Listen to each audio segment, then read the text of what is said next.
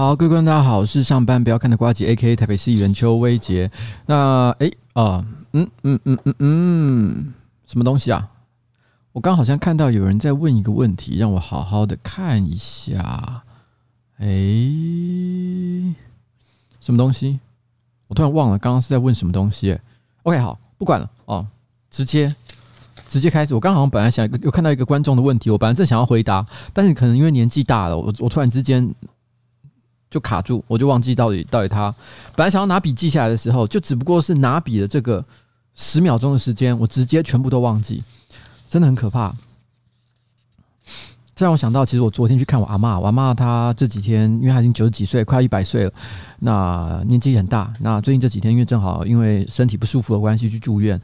那他躺在床上的时候呢，你可以感觉到他整个人就是啊状态不太好。年轻的时候，他是一个非常有趣的啊，讲话非常风趣的一个人。但是可以看得出来，他因为真的是年纪大了，就是身体啊精神状态不好，他连把眼睛张开都有点困难。那那时候我去看他，那我的这个大姑姑哦，就是他的女儿，就想要把他摇醒，说：“哎，你看，列孙来夸你，哈，列孙来夸你，要摇他。”但摇摇摇，他根本就没有打算要醒来，因为这可能真的太累了。我也觉得说不用勉强嘛，哦，我只是来看一下老人家，如果不方便就真的不用。结果没想到大姑姑可能觉得，因为难得看到这个，因为我平常毕竟不住在桃园，能看到我的机会真的比较少，所以他还跑去用力的把他眼皮翻开，这样，嗯，哎，你你看一下嘛，你看一下。我心里想说，哇，这也太暴力了吧，不用到做到这个地步。但是后来，阿嬷还真的因为这样子醒过来了，她要求说她要坐起来，然后坐起来那一瞬间的时候，我觉得她非常的。意识模糊，他说了很多其实我听不太懂的话。那而且而且记忆非常的跳跃，一下子在讲现在发生的事情，一下子又在讲很久很久以前的事。然后他甚至于还只因为我是跟爸爸一起去的，那我爸爸其实今天早上在昨天早上的时候，其实有陪着他，这样在在旁边陪他。他竟然劈头就骂我爸爸说：“为什么你都不来看我？”我爸心想说：“啊，我早上不就在旁边？”所以可见他的意识并不是很清楚。然后到了。可是到了他慢慢的坐起来休息了一段时间之后，我觉得那个感觉很奇妙，就好像是一个接触不良的电器或者是电灯泡，在前面的时候你会觉得那个灯泡可能忽明忽灭的，好像一下有意识，一下又没有。但是他因为坐起来了一段时间，他突然之间醒了过来，开始很意识清晰的跟你讲家族的事情。而且他并不是在单纯讲回忆而已，他是在讲他现在对大家担心的哦，怕大家没做好的地方的事情，开始在做一一的交代。就在那一瞬间，你感觉到他的灯泡亮了起来，但是过了一会儿，其实那灯泡又暗掉了。我心里在想，这就是年龄会对一个人造成的影响吧？就是你你你就像是一个呃接触不良的电器。你一下子有作用，一下子作用又不太正常，然后一直来回于这种正常跟异常之间的状态。我看着那个状况的时候，其实心里会一除了就是担心我，或者是觉得啊、呃，我阿妈真的很说状况很辛苦之外，我也会在想，不知道在哪一个时间点，我也会开始面临像这样的状况。我想这个个体的差异很大啦，有些人可能年纪到九十岁，你还是觉得哇非常硬朗，然后然后意识非常的清楚，但也有人六十七十岁，可能就已经不知道自己在想什么。坦白说，我爸爸也是一个。非常非常聪明的人物，年轻的时候辩才无碍。可是我昨天跟着他开车，我连听他描写、描讲述，就是诶，这条路跟这条路要怎么走，他其实都知道，他并 并没有不清楚该要怎么走。可是我认为他在描述这条路该怎么走的时候，跟我年轻时候所知道的爸爸也已经有非常大的差距。对啊，我刚刚那一瞬间，突然间也感受到，就那种诶，我我自己现在的脑子，我到底能。我到底能知道什么样的情况？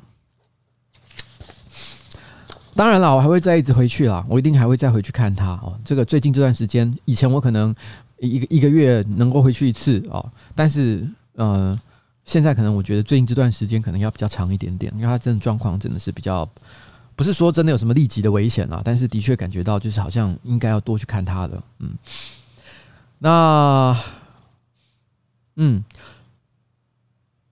嗯，我怎么突然之间是？哎、哦，没事。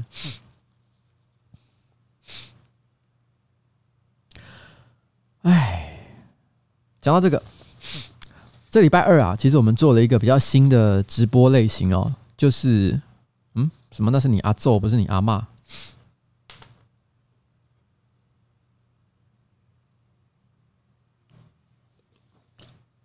有一个观众说我应该有酒类业配哦，哦，但是但是说真的，我也想要有啊，但就是没有。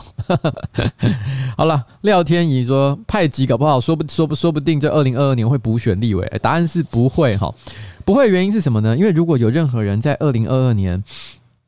因故没办法继续担任立委的职务的话，还会再补选吗？其实不会哦，因为如果任期只剩下不到一半的情况的时候，其实就不会执行补选了。因为这这理由也很简单，因为你如果选上了，你你只能够当大概一年多的任期，还有人想要去做这件事情吗？选去参与这个选举会不会太劳师动众了？不管是对选民来讲，还是对政府来说，还甚至于去参选的人来讲，都太麻烦了。所以事实上呢，少于两年的情况之下，就不会有补选了啦，所以就预缺不补的一个情况。所以二零二二年，坦白说是真的不太可能会发生选立委的一个情况。然后这个陈玉兴说：“我想要请呱吉大声的和我说，上班加油。”好了，谢谢你哦。你的上班加油，不知道是对现场大概很多的这个上班族就是信心喊话，还是对上班不要看？不论是哪一种，我觉得都呃很感谢你。那我知道，其实最近上班不要看呢，有发了一篇就是招募企划的文章，结果引起了网络上一些讨论。有的人会担心说：“哎，上班不要看，是不是状况有点不太好？需要加强企划能力，才突然之间这个赶快去补强这个企划？”废话，我当然是需要人，我才招企划啊。但是我一直都不想讲，其实我们找这个已经找很久了，但是一直都没有正式的对外公开，是因为我们很怕收到太多的来信。可是的确，我们私下这样子约约约这个约见的这个这个这个状况呢，一直都不是太顺利，就不是不是很顺利。是说，因为你真的私下用很很低调的方式去问了，真的有时候很难问到真的很优秀的人。就是很多人可能呃，我们也也也遇到了很多我们觉得很棒的人啦，但是刚好可能就是。不管是电波不合啊，还是什么原因，就是少了那么一点感觉，所以就最后可能汤马士，其实他坦白说，汤马士是有一点点，我觉得他有一点点先斩后奏啊。他的确有跟我谈过说要不要公开招募，但我一直没有说好，结果没想到他直接又把文章发出去了。但我想好了，那就发吧。那我们的确需要哦，但是这个是一个公司正常的需求啦哦。但至于跟经营的情况，大家真的想太多，跟那一点关系都没有。礼拜二的时候呢，其实我们开了一次司法院的直播，算是我个人比较创新的一次内容。但严格说起来，其实这一次很多人可能会觉得说，哎，这是不是一个业配直播啊？因为的确看起来好像是要宣导一些法律上的观念，看起来就像是很多政府机构会做的事情。坦白说，他们本来的目的的确有一点像是这样，他们希望找一些可能网红啊、自媒体啊，或甚至于是一般正规的媒体去做一些这个法律上的教育。那呃，不管有预算没好，没预算也好，他们来找找到我这边，我是直接跟他们讲说，我觉得这个内容本身我觉得很正面哦，我很乐意帮忙，但是我不收钱，因为不收钱就表示我不负担任何的义务，我不会去为你们的政策背书。所以呢，呃，虽然的确我有让这个现役的高等法院的法官啊，就是在大家可以看到那位季法官，他讲讲述了他目前对于国民法官的意见，但实质上来说呢，我并没有百分之一百认为国民法官哦。就是目前台湾最好的解决方案。那现在呢，民间呢也有很多不同的看法，所以我今天也没有特别要讨论这个议题啦。但是我觉得欢迎大家，如果对这个议题、国民法官这件事情是有兴趣的话，可以多多搜寻哦一些不同的意见，去了解一下这个状况。那这个这一次的直播呢，是因为司法院的邀请嘛。那么本来他们想法是非常的复杂，成本很高，但是因为他们。毕竟老实讲，他们就是公务员啦，他们不太了解媒体该怎么做，所以他们有一些比较浪漫的想法。但是浪漫想法，他可能觉得我做起来会很容易，其实没有，成本非常的高。所以我最后转化了一下，我用用一个我觉得大家消化得了，但是又能做的方式去做。其实我本来跟他们建议的方法不是这样的哦，中中间会有一段就是我们这个法庭模拟，法庭模拟是他们希望要的。但我本来我本来其实有一个想法，我本来有一个想法，就是说，其实我有一个想，我有一个简单。成本很低，但是效益又很高的做法，就是直接来谈我的诉讼案件。因为的确，我在去年的时候就被街口支付的老板告上了法院，然后是以妨害名誉、哦诽谤的罪名哦，直接告上了法院。那我心里就想，这么很难得的一个机会，我们就可以从这个案件去讨论一下妨害名誉这件事情吗？因为这也是本来。他们想做的事情，我觉得这不是很好吗？然后，然后我如果能做这件事情的话，干，我觉得一定一定很多人会感兴趣，而且我觉得我的案件本身也有蛮多值得讨论的地方。不过这件事情呢，司法院觉得有点敏感，所以还是没有做了。因为的确我也同意他们这个觉得有点敏感这个这个这个想法，因为这是我个人的案件哦。而且当初他们在跟我谈的时候呢，甚至于都还没有最终的这个呃，还没有还没有还而且这个案件还没有结束。所以他们会有点担心，就是说公开讨论一个哦进行中的案件，会代表司法院的立场不够公正哦，感觉不太好。因为他在我这边难免会受到我的影响，可能会说：哎，难道他们不小心脱口而出说，哇，这个这个这个呃，街口支付的老板坏坏？哎，这个对于这个公正公平的这个司法院来说，这合理吗？当然，他们不能说出像这样的话。那如果不小心被我诱导说出来，那就更糟。哦，所以所以他们觉得不要讨谈这个话题比较好，我觉得也可以认同啦，但很可惜，不然的话我会觉得这个话题还蛮有趣的。嗯，呃，虽然我自己有发一篇文章在谈，就是我被我被告的事情，但我写的很简单。我那时候里面有有一段其实有提到，就是说，呃，我觉得接口支付的老板哦，他完全没有意识到他自己在法庭上的表现，完全就像一个反派。我这个时候我这样说的时候呢，并不是表示说他一定是错的，我一定是对的，因为你知道，在法院上，在法律上，呃，获胜不代表你一定是正义的一方，因为有可能只是在法律上哦，你比较站得住脚而已，这跟你是不是正义的一方不见得全等。这个我要给大家一个这个见一个基本的一个概念哦。那但是当时呢，我还记得印象很深刻的是，因为我第一次出庭嘛。然后呢，当然，他带着他的律师，我带着我的律师，然后一起来到检察官的前面。那检察官那时候还没有到法官这一边，因为检察官要先决定他要不要起诉，所以检察官会找这两个人来，然后呢，去跟他们双方都 都都请他们呃说出他们的证词，然后呢，让检察官来做一个判断，说这是不是一个值得拿来起诉的案件。那他当然先请原告哦，就是接口支付的老板开始谈，就啪啪啪啪啪，我到底觉得怎么样？我觉得瓜吉很坏，他说了很多很不应该的话，噼啪他骂了我一堆，但这很合理啦，他是原告嘛，他当然觉得我做的事很糟，所以一定会骂我一大堆，这个非常的合理，我也没有要抱怨的意思。但很有趣的事情是呢，接下来换我讲。换我讲的时候，哎、我必须要说，这次出庭我也得到一个很宝贵的教训。大家都知道我讲话非常的快，而且我很啰嗦，很多事情我都觉得前因后果、所有的脉络都要交代清楚。没有交代清楚，我心里就是不爽快，所以导致我在拍上面不要看影片的时候，常常话讲到一半就被人家剪掉，因为大家都觉得我太啰嗦了。所以在这个法庭上，我也是一样，我讲话超快，想要一口气把所有的前因后果讲得清清楚楚，让检察官有一个充分的认识。但是没想到，我讲没几句几句就要一直被打断，检察官一直不停的打断我，不是因为我讲的不好，他单纯的是因为我讲太快了，旁边的做记录的哦，这个的人根本打字根本跟不上，跟不上速度速度，所以他们会希望我就一个字一个字慢慢的讲。但是如果一个字一个字慢慢讲的话，哇，你是要讲到民国几年才能够把你的话讲完啊？所以我最后在那个情况之下，我就决定什么前因后果，什么复杂的脉络算了，我就讲很简单的陈述，就是没有。我觉得这个这个。呃，接口支付的老板说的都不是事实，我就讲了很简单的话而已。因为我觉得在那个情况之下，反正我手边的一些相关证据都已经以书面的方式交给检察官，他应该可以自己阅读其中的细节。那没有被问到的，我就不用特别讲。不过这个时候有趣的事情就发生了，有趣的事情就发生了。当我在讲啊，我我我想要陈述，就是说，哎，我觉得他讲的不太对哦，实际上是怎么样的情况的时候。我每当我想要做出像这样的陈述的时候，这个这个街口支付的老板就会立刻站起来，甚至拍，就是那种很震怒的这样，哈，简直像演戏，简直像是在你在看那种台语剧一样的感觉。He's fucking bullshit！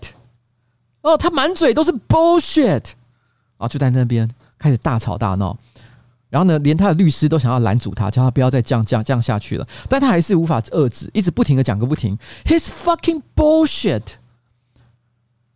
然后检察官一开始呢，哦，也不好意思立刻打断他，但后来忍不住请他保持秩序，因为我每次讲一两句话就要被他打断。那到底到民国几年我才能够把我话讲完？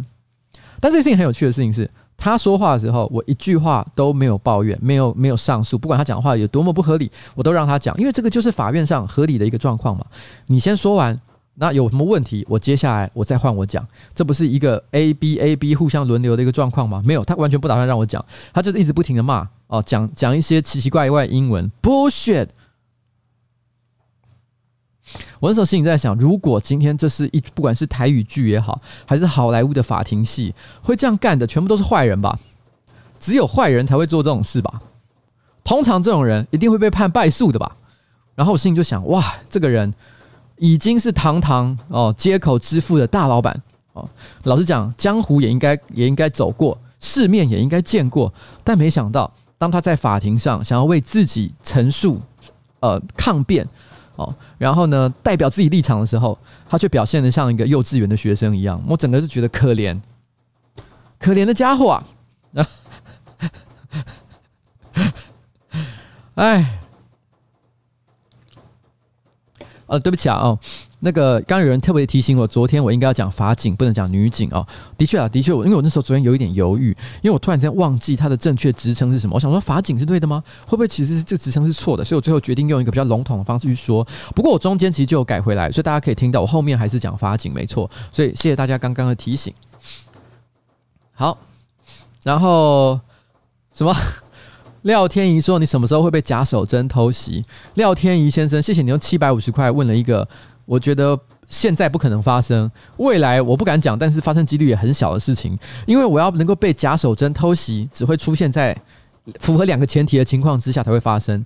第一个是在二零二四年的时候去参选立法委员，而且我选上了哦。第一个这个我去选，已经几率很低了，还选上更低啊。然后呢，还要第三个前提，第三个前提就是陈玉珍。小姐哦，他也继续担任立法委员，就他出来选，而且又继续选上，这三个条件都符合的情况之下，我才有可能被陈玉珍攻击。但事实上，有可能发生这样的事情吗？我是觉得这三件事情加起来就很难了，好不好？所以谢谢廖天怡问我这个问题，但我觉得不会哦，不会发生这件事。好吧，OK，那。刚有人说美剧都是坏人官司赢了，然后呢，这样剧才会演下去哦。嗯嗯，那要看是什么样的剧了哦。通常最后正义必胜嘛，一定是前半可能呃好人一定会受到一些欺负，会遇到一些不顺利的事情，但是最后一定会赢的，好不好？如果是讲好莱坞的逻辑的话。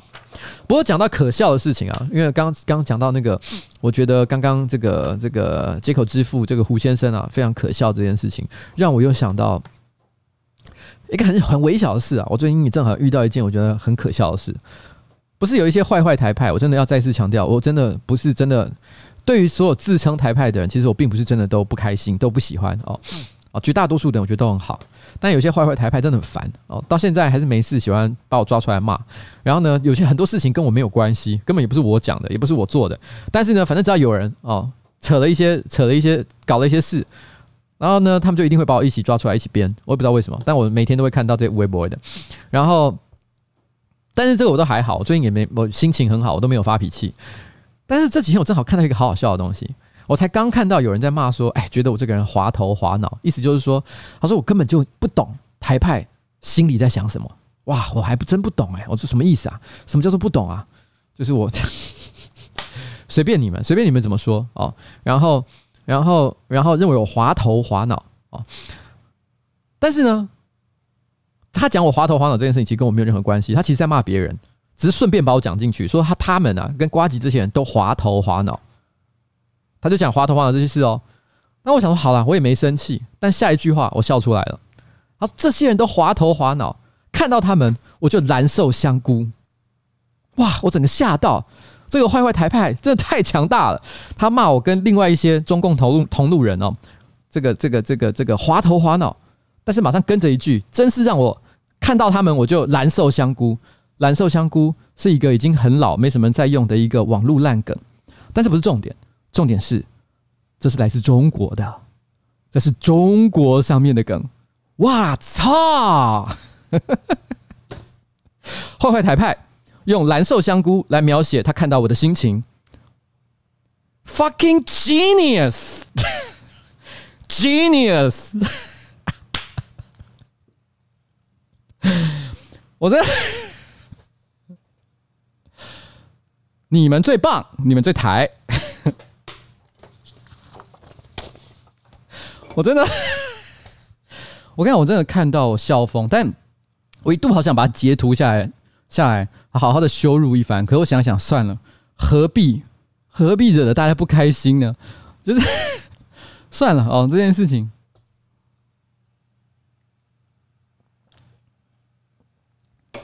坦白讲，我我猜测啦，我猜测像他这样会讲蓝瘦香菇，因为这梗已经真的太老了。我猜测他平常可能在滑 Facebook 的时候，可能也会去看一下那些大陆的那些那种那种烂片，你知道吗？就是那种那种呃什么什么什么一个一个一个服务生，然后被欺负，然后结果黑道大哥来帮他这个主持正义啊，像这样那种 滑头滑脑片，他应该也蛮爱看的吧？每天看的乐不可支。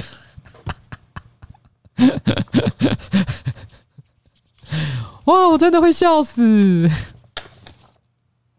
好了，OK，来。然后最近我发现一件事情啊，真的是那个跟几个最近在做 Podcast 的朋友聊了天，我不要讲谁了哦，因为这个反正你知道做的好的就是那些嘛，大家都知道。然后。不约而同的，不是只有一个，那很多人都跟我讲了，他最近钱赚很多的事情。然后我稍微问了一下，到底赚多少钱？真的是帮他们掐指一算哦。虽然个个别的状况其实有蛮大的差距啊，有的人超级好，有的人一般好。但是问题是真的，你会感觉到一件事情，这市场真的是蓬勃发展。那很多人呢，这个已经有达到非常高的商业规模，哦，是真的可以感觉到这个产业已经变得很厉害，可以让人觉得有一种哇哦哦，时代真的是有一点改变，然后一个新的时代真的发生了。不过关于 Podcast 的事情呢，晚一点我还会再聊一件事情。然后因为我真的觉得很有趣，很有趣，我等下再晚一点会再聊。不过这几天呢，上个礼拜我正好去礼拜五的时候去参加了一场直播，呃，是同志热线的直播，它的频道可能也就叫同志热线吧。同志热线其实算是一个常年呃在经营，就是耕耘这个同志还有两性呃平权相关一些运动的一个组织啊。那呃这个组织呢，呃每年其实固定都会办一次的这个感恩募款感恩餐会。然后过去两年其实都办在下午啊，但据说以前都是办在晚上。那今年呢？哦，也一样，今年也一样会办在某个礼拜六的下午，但晚上会加办，所以这一次一天会办个两场。那过去两年其实我都有参加，只是这两年我参加的时候呢，就是我都是蛮低调的去，然后捐个钱，然后就就就走了，然后也不会上台讲什么话或者什么之类的，也不会特别干嘛，就是悄悄悄的去啊，悄悄的都走掉，也没有没也没有要就是特别去去去讲说自己在那里干嘛。那但但是因为同志热线呢，过去一直有一些相关一些议题想要来找我讨论的时候，其实也都会到台北市议会找我，所以一直都算蛮熟的。所以他们最近正好开这个同志热线的直播活动，那第一次呢就找我，那现场聊天，现场看的人其实不多啦，几十个人而已。毕竟刚开的一个小频道，这个组织呢也不是人人都知道，所以我觉得几十个人看也是蛮合理的一件事情。而且现场也发生了一点小落赛的技术障碍，不知道是我害的还是怎么样，可能是我的磁场有问题吧，所以害得他们直播到中间一半就断掉了。然后有点可惜，然后就直播结束了之后，我本来是要直接回家了。那但是因为你知道，这有点像是跟呃约炮，你就算是约炮好了，你跟别人做爱玩，你如果直接就穿上裤子，然后就直接回家，很没礼貌嘛。对不对？不可以这样子，你一定要好好的讲几句好话，安抚一下，大家都开心，然后呢，再再回家，直接把腰带这样这样系上就走，这很不好。所以当然我在直播完结束之后，尤其是因为当下遇到一点技术障碍，如果我就拍拍屁股就走的话，感觉真的蛮无情的。所以我就留在现场呢，其实也是跟大家闲话家常。我想说，我心里本来想的说，大概聊个十五分钟左右，我就准备回家了。然后呃，没想到。哦，十五分钟在在聊天的时候，有人说一定是我害的，是不是？OK。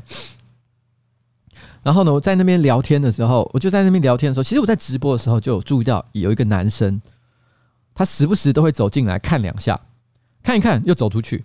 然后就在我在闲话家常的时候呢，他又走了进来，然后看一看，然后突然之间他要插进插进那个那个聊天的的那个内容，突然开始讲话。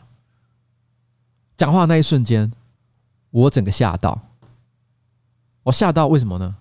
原来那是我的高中同学，然后我完全没有意识到这件事情。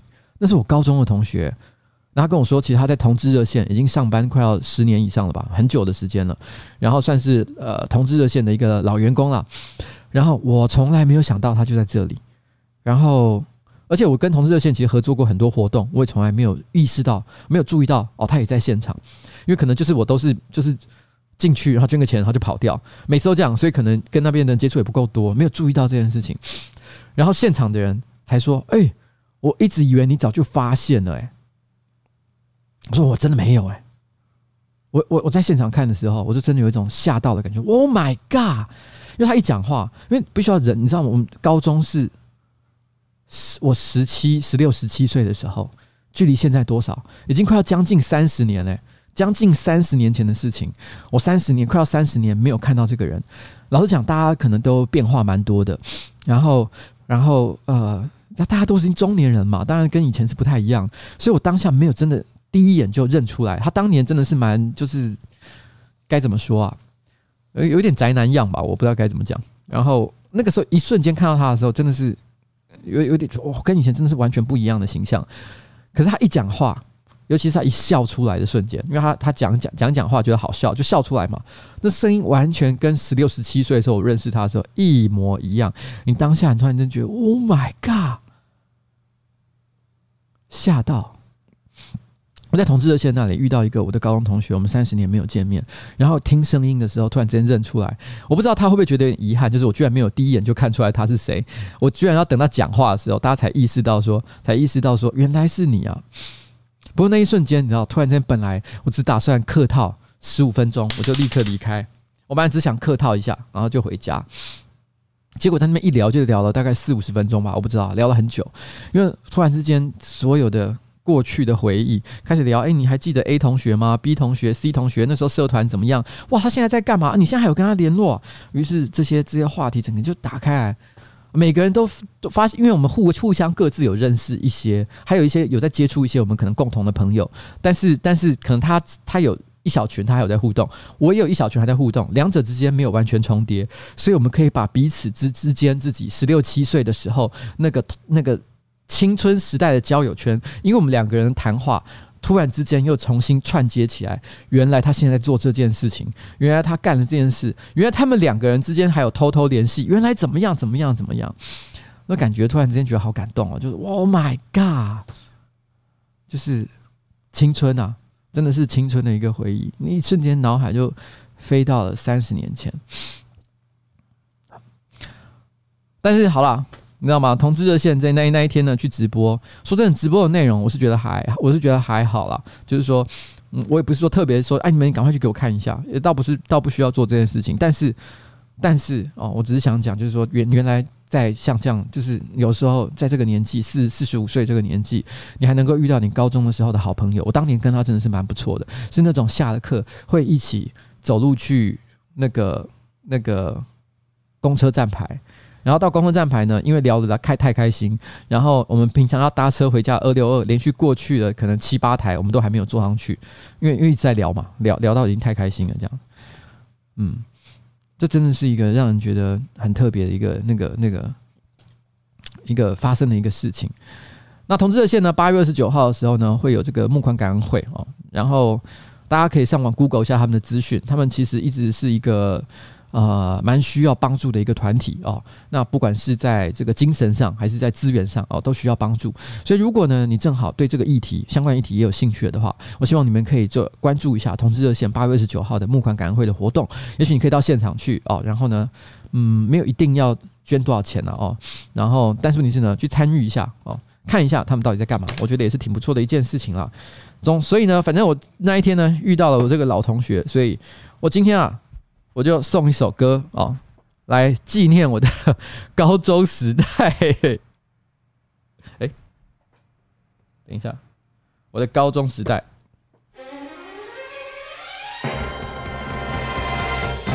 情与义，情与义哦，这首歌。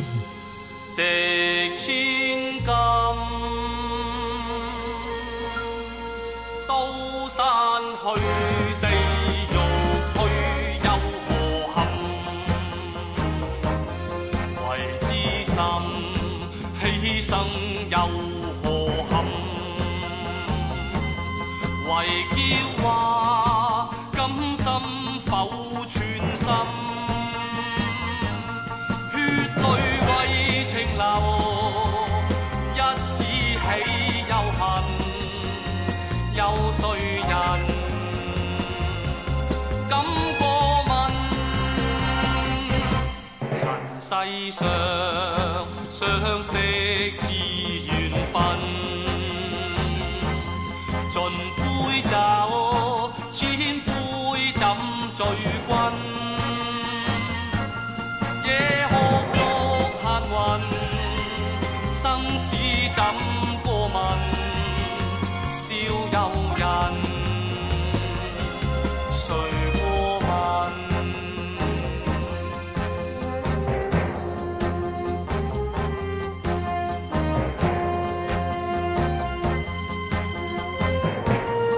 这首歌呢，如果你在网络上想要找的话，它的名字叫做《陆小凤》，不是情与义哦，情与义是搜寻不到的。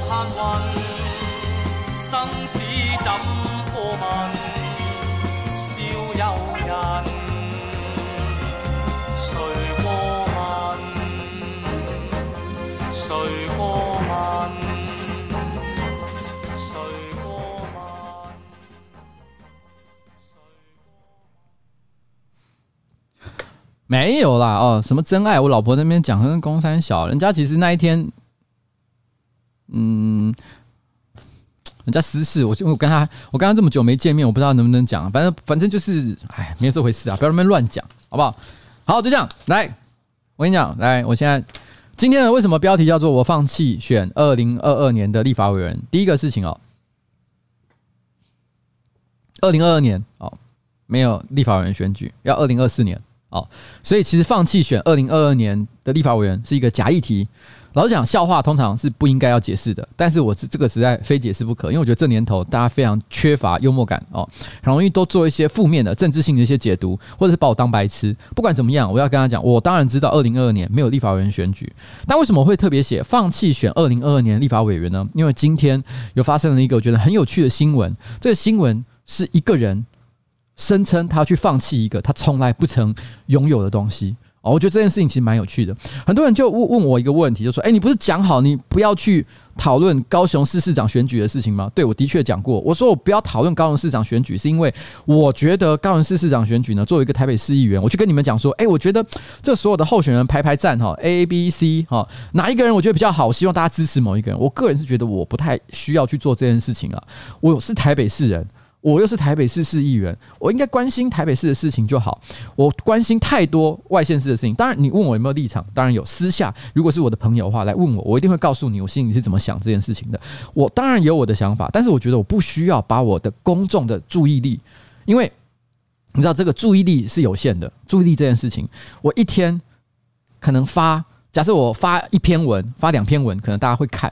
但是你是如果一天发十篇文的话，大家可能就觉得我的每一篇文章，因为你知道发太多了，所以其实价值就有点就是没有那么高，所以大家也不会那么在意我每一每一句所讲的话。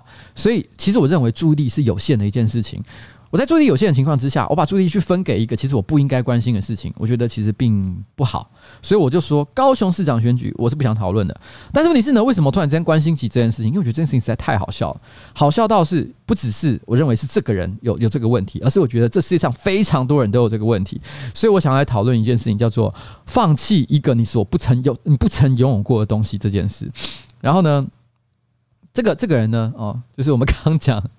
那个李梅珍嘛，哦，他其实是高雄市目前代表国民党出来选的一个候选人，今年四十一岁。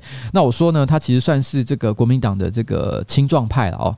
那我那时候有特别讲说，我今天下午讲年轻，我说他是年轻人的时候呢，很多人就取笑我说，哎，四十一岁还叫年轻人吗？废话，我讲年轻人是一个相对的概念，好不好？我那时候为什么会讲年轻人呢？我是说，其实我觉得，因为我问你。呃，非高雄人或者是台北人好了，随便，反正你不是高雄人的话，你知道李梅珍是谁吗？谁知道哦？他不过就是一个高雄市的市议员，道行又浅，也没有惹出过什么真的很了不起的一些这个公关的一些话题，谁知道他谁啊？大部分人都不知道了吧？除非你对政治真的非常的关心，没有人知道他的一个情况之下，然后突然之间国民党要推他出来选这么重要的一个职务，高雄市是仅次于台北市哦重要地位的一个市长位置。所以呢，今天不管是哪一党，如果今天我们要派人出来选的话，一定都是超级强棒，都一定是强棒，希望是势在必得的一个情况。那高雄市市长，而且你要知道，而且你要知道，高雄市市长上一任目前刚刚被罢免的高雄市市长，哦，他还是有机，他还是去问鼎这个这个今年二零二零年总统大位的候选人之一。所以可见高雄市长的看涨跟别的地方的市长看涨就是不一样。但是国民党在他们的市长韩国瑜被罢免之后，他们推出了一个四十一岁而且你都没听过的人出来参选高雄市市长，代表什么意思？代表就是说什么？因为其实高本来国民党在这一次选举的赢面就很小，他如果派出了真的强棒出来选，选输了元气大伤。对国民党未来的这个这个大计划哦策略来讲，大战略来讲不是很好，所以呢，强棒不管你你是真的中央想要塞一个强棒过去，还是强棒自己有没有意愿，我想都是没有。就今天就算是中央哈硬要塞一个强棒过去，那强棒自己也会拒绝啦，因为在这个时代时候，谁想当炮灰啊？没有人想做这件事情，所以他们选择了一个我觉得没什么资历。然后呢，相对来讲年纪比较年轻的人，为什么说他年轻？因为在台湾所有的县市首长里面，最年轻的是谁？林志坚，林志坚新竹市市长，他是三十九岁选上的，现在也已经四十岁了哦，超过四十岁了。哦，然后呃呃是林志坚，他就跟林志坚差不多的 level，其他全部都比这更大。陈其迈五十五岁。哦，陈其迈，我没记错，他是五十五岁哦，整整比四十一岁大了十几岁。所以就说什么哦，陈其迈，你有觉得他是老人吗？其实也还好吧。如果今天我们要讲这个、这个、这个、这个呃政治界的这个大前辈的话，我想陈其迈也算捞不上边了，他应该也算是就是中生代的等级而已。所以相较之下，李梅珍当然是啊青壮派，是年轻一个以比较年轻的一个世代。所以对于国民党来讲，推出一个像这样子。呃，没什么人知道的人。第一个，他可以保存实力；第二个，因为国民党一天到晚都被人家骂说老是都是老人政治哦，要推人的时候老是推一些老先生、老太太哦，没有一些新气息，所以推一个年轻的人出来，大家当然会觉得说，哎，北拜哦，就是还有给年轻人一个机会嘛。所以我想这是他们的一个盘算，我觉得盘算也没有错。但没想到李梅珍哦，他自己去研究所读博士的时候的论文竟然是抄出来的。那大家大家踢破这件事情之后。于是很多人就，于是他就今天开了一个记者会，就说：“我决定放弃我的博士学位。”我靠，博士学位是可以自己说放弃就放弃的吗？这不是中山大学颁给你的吗？说要取消资格，也要中山大学才有那个、那个、才有那个、才有那个、才有那个资格，可以说我我可以说我要取消你的这个博士资格。哦，不是你自己说不要就不要，所以就是说，其实中山大学在说自己要准备对他的论文展开调查的时候，他自己决定说，先说，哎，我先投降输一半，哈，我自己我自己放弃，我自己放弃我的这个博士资格哦。他投降输一半，可是这世界上有投降输一半的道理吗？我想是没有啦，没有这件事情。他要放弃一个本来就不属于他的东西。那事实上呢，这个事情其实在全台湾的这个政治圈，其实并不是很。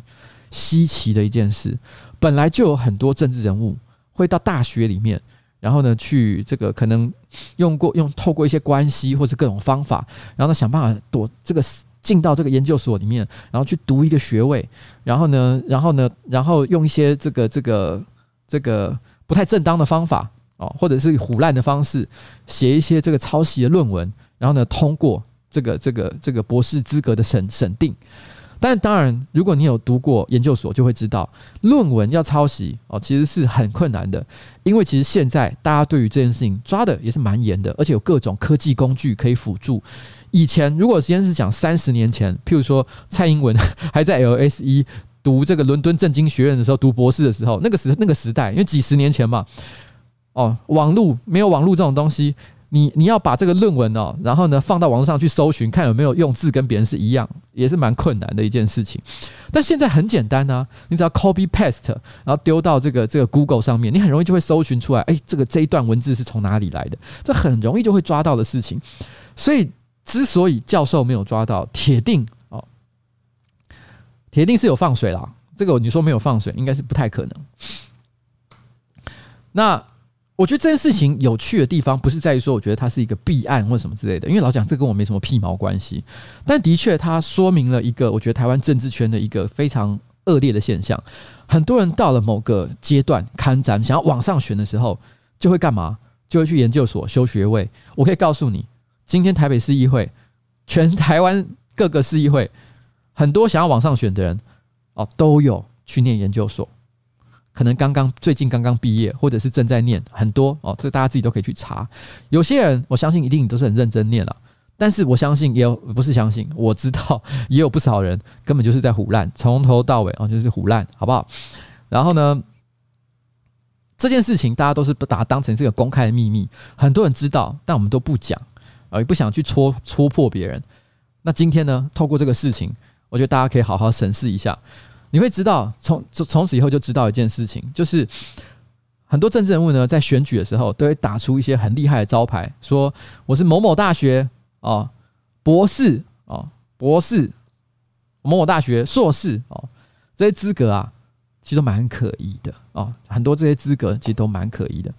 那我还记得，在我年轻的时候，应该是我念大学或者是刚出社会的时候吧。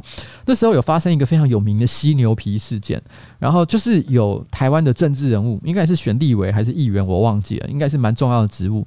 然后呢，他号称他有博士还是硕士的学位，然后就被踢爆说这个是假的。然后那个时候，呃，有一个搞笑搞笑的组织叫“给我抱抱”，其实就是冯光远啊，冯光远的“给我抱抱”。然后，然后。冯光远虽然现在很多人因为他跟吴宗宪吵架的事情，很多人看衰他，可是我必须要说，我年轻的时候他真的好笑到一个不行，会让人真的是很尊敬的一个前辈。我现在还是很尊敬他，我只能说他在那一次找这个吴宗宪捉对厮杀这个事情，如果你不知道，我也不想解释，因为太复杂，太又是另外一个很长的故事。反正他跟吴宗宪两个人在那边吵吵架的时候，哈，吴宗他误他疏忽了一件事情，就是以前哈冯光远吵架的对象都是一些政治人物，政治人物都很蠢。很多都很蠢又不好笑，所以你你你讲嘴他两句哦，他常常都无法反驳。可是吴宗宪，哎、他也是走跳江湖几十年的人，这个很多这个综艺节目的一线主持人啊，你觉得他怎么可能是吃素的？你想要嘴他，他当然把你嘴爆啊，他也是很强的，好不好？所以我觉得只能说冯光远那个时候挑错对手，所以他因为挑错对手，所以后来就黯然的有点就是退退出。当时他本来也在选举，后来就退出，因为因为真的是被嘴到，可能就是。很不好意思啊，所以就只好离开。然后给我报报那个时候就发了一篇开玩有点开玩笑的，就是搞笑的文章啊，就是说哦，这个该候选人哈，他的论文题目叫做“犀牛皮”哦，然后犀犀牛皮的论文，那意思是暗示说讽刺他说他的脸皮跟犀牛皮一样厚，但没想到这个候选人呢。这个真的是很白痴，因为那时候还是网络哦，开刚开始萌芽的时代，很多事情要搜寻哦，很多资料不像现在这么容易。他看到这个这个新闻哦，因为因为给给我报报，他那时候会刊载在一些报章杂志上，他可能看到这个新闻乐不可支，因为那时候正好有人踢爆他，他的论文是假的，他心里就想说：哎，有人说我写了一篇论文叫犀牛皮耶，那那。那那那我我就直接把这个新闻内容当做反驳这个这个媒体的一个证据，他就直接哦就开始对外讲说，我跟你讲啊，谁说我没有写写过论文？我有啊，就是这个犀牛皮啊，直接拿这个报道讲出来。当然大家是更笑，更更是取笑他，取笑到一个爆炸，因为心想说，这从一开始就是一个搞笑，这有点像是我拍了一个搞笑的影片。夹筷子还是干嘛的？结果明明是在嘲讽这个韩国瑜，结果韩国瑜把这影片拿去说：“你看哦，这么多人挺我，也是一样的道理。”就是他没有看懂这件事情本身是一个笑话，他直接就说：“我我真的写了一个犀牛皮耶，好棒哦，好棒哦。”然后，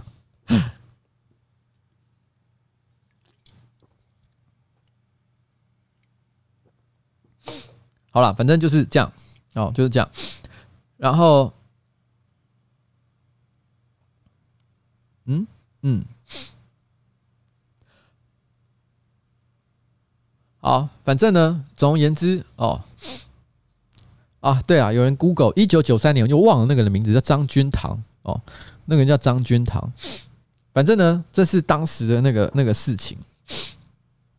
然后很有趣的事情是哦，就是那个焦糖哥哥啊，其实因为还有很多网红啊，就当然。包含我在内啊，都觉得这件事情实在是太好笑，忍不住嘴两句啊。我嘴其实是因为单纯觉得这件事情好笑，我没有真的想要干嘛，没有啊，我也没有骂很凶啊。我单纯就嘴两句说，哎，我也放弃我的国中学历，这样，我就只是想嘴一下。当然有很多人因此就特别骂一下国民党啊，骂一下李梅珍啊。我其实我没做这件事情哦，我完全没有做这件事情。我我就我就是很低调的，就讲说，哎，我觉得这件事情很好笑哦，我也要放弃我的国中学历，我只有这样而已。不过后来那个消防哥哥他。嘴了这个这个这个李梅珍之后，有一个路人，我不知道是谁，可能是有名的人啊，但我不知道他是谁啦。反正我也发了一篇文去嘴焦糖哥哥，哎、这真的是你知道这个这个人嘴人一嘴毛啊，我不知道这个俗，就是大家就是一直在那边互互嘴，就直接嘴，因为那个那个焦糖哥哥在嘴这个这个。这个李梅珍的时候，因为他他的理由，他的出发点是因为江哥哥以前也是念中山大学的，所以他觉得说，我以前念中山大学研究所的，中山大学是我的母校，中山大学的清誉，我必须要为他维护哦，所以所以我要站出来讲几句话，说，哎，正常来讲，你知道论文没有那么容易通过的，像他这样子真的很不应该，如何如何啊，这样骂了一顿，结果就跟着有一个人就跟着嘴，江哥哥说，干你娘，你当年考上中山大学的这个这个研究所。哦，也是人家特别开了一个条件，就是说用用那个什么粉丝团的人数、按赞人数才让你过的。哦，据说啦，据说啦，哦，我看那篇文章的意思就是说，江哥哥当年在考研究所的时候，哦，当年的教授呢，哦，特别为他设了一个标准，就是他的粉砖人数到达多少，哦，就表示通过，给了他一个特殊标准，跟其他人可能有点不一样。所以这一个呢，写这篇文章的人。哦，骂他，因为他是公开写的，所以也不算是不能够不能够揭露的这个私密的事情。然后他就这样写，然后呃，这件事情就嘴说你也是哦，你也他意思就是说你讲别人哦，你自己也有毛病。不过我必须要说，这个嘴他这个粉专人数这件事情，因为第一个我不知道这件事情的真实性有多高。我想他敢这样公开开地球来写这件事情，我想多少是有些根据，可能跟他是同学或什么之类的。但是他的认识可能不一定百分之一百是对的。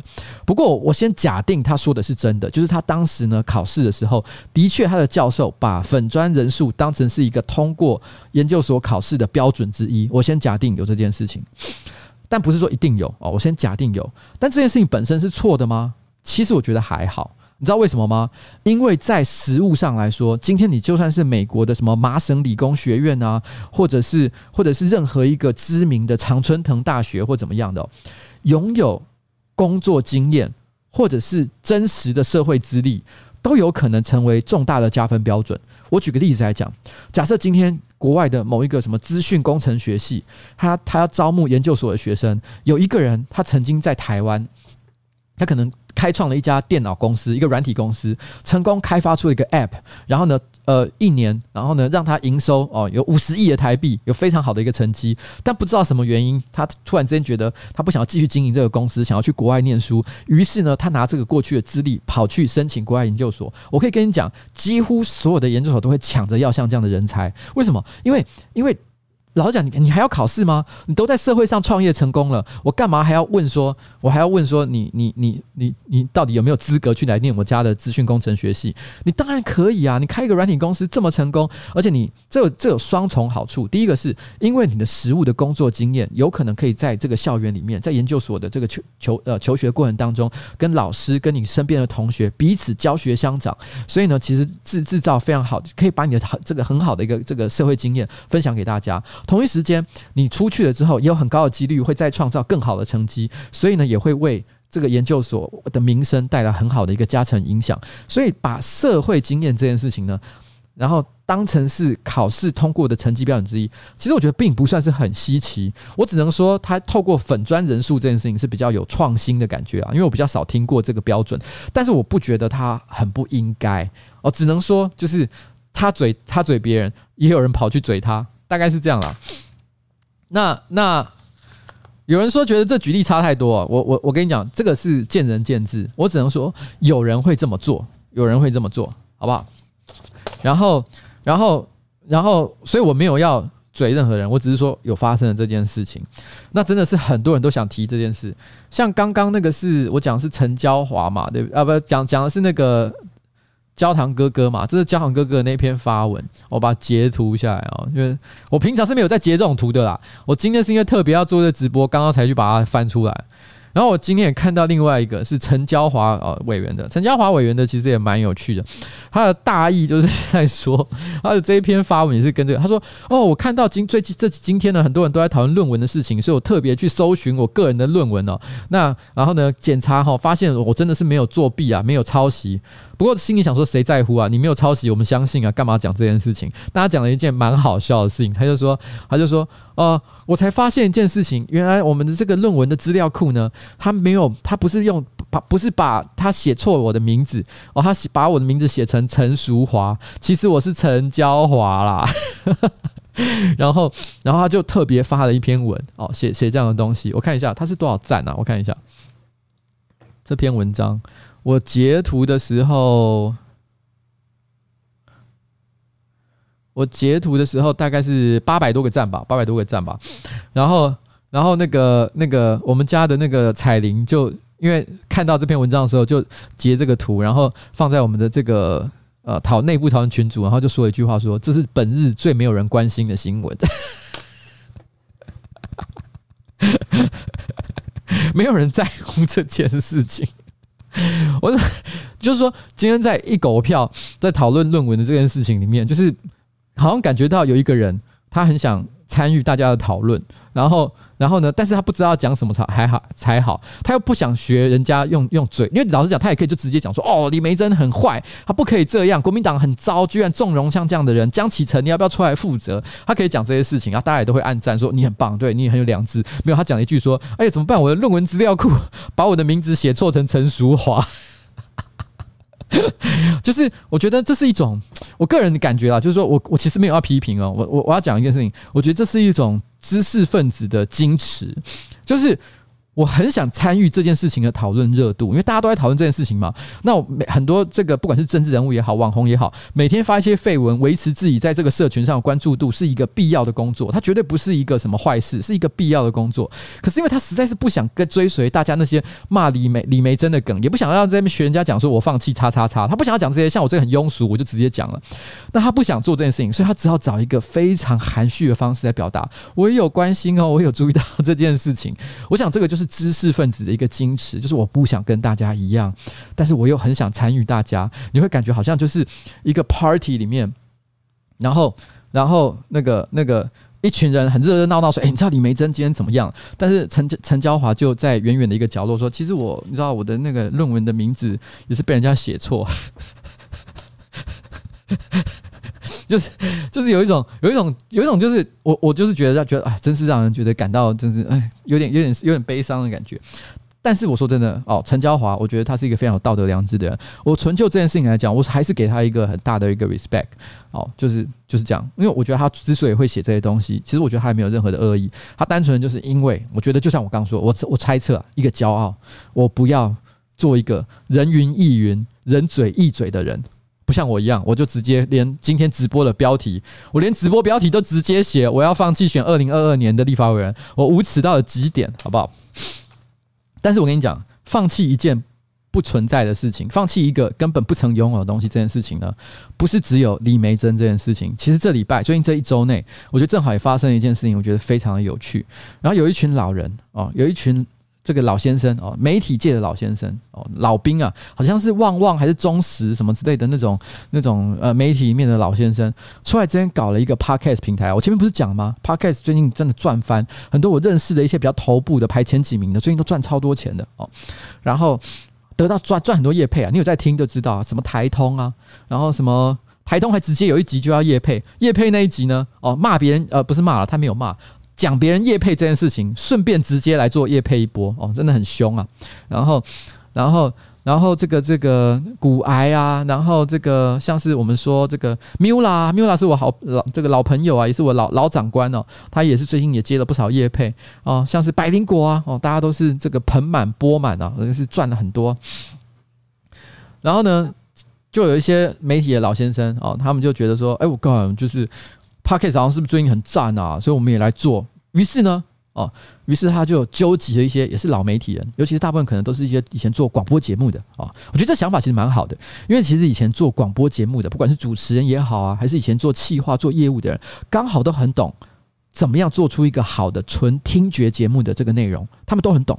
那正好 Podcast 也是纯听觉的内容，所以这些老广播人呢，必然啊是有机会可以做出优质的节目的。所以我也很乐见其成，他们就开了一个新的 Podcast 平台，然后呢，然后还开了一个盛大的记者会。但在这盛大记者会上，哦，有人就问他们一个问题，说：“哎，我发现你找了很多老媒体人，譬如说有一些，老实讲，里面有些人可能真的很知名，但有一些人是。”不乏争议人士啊，像红蓝，红蓝也在这个他们新的这开节目的名单上。红蓝，大家有什么争议，大家自己去 Google。就他以前一些翻译的问题啊，无微博的啊，很多人觉得他不是一个呃呃，在学术上啊的这个成就是备受质疑啦。就这样啊，大概是这样。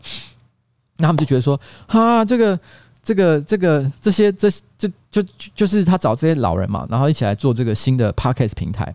我觉得这本身想法是好的，但就有人问他们一个问题说啊，那你要不要考虑跟一些现在当红的这个 podcast 主哦，podcast 的 podcaster，我不知道这要怎么讲，反正就是专门在做 podcast 的这些这个当红的这个明星，然后一起来合作呢？那这个这个新平台新 podcast 平台的这个这个创办人就说啦。